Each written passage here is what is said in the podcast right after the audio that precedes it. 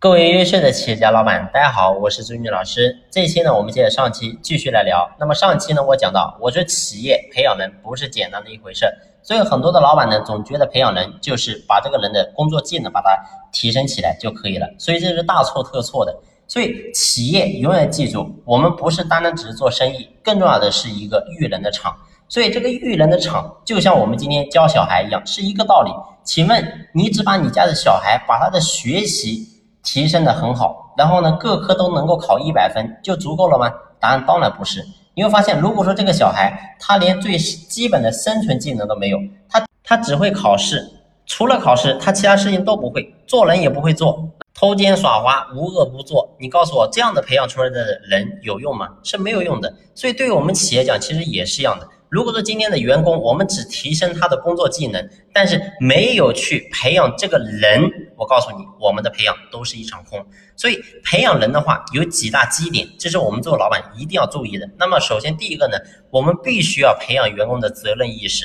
所以很多企业你会发现，员工是没有责任意识的。一遇到问题就开始互相推诿，今天就遇到一个事情，就说是他的问题，他就说是他的问题。所以我想讲的是，第一个，我们作为老板一定要去培养员工的责任意识，让他勇于担当。所以如果说员工犯错，我们老板呢千万不能轻易的发脾气，而是应该有相应的处罚措施。你比如说，因为工作不用心，然后造成的工作损失，那我们要看这个事情到底是谁犯错，那么谁去承担。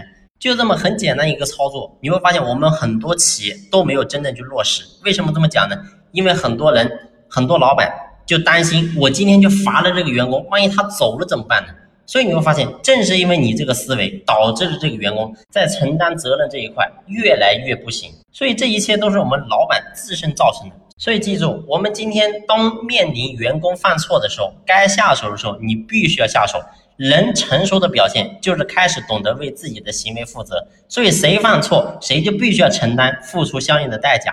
只有这样的话，这个员工才有可能开始在责任意识这一块开始慢慢成长。好了，这一期的分享呢就先聊这里，下期呢我们接着聊。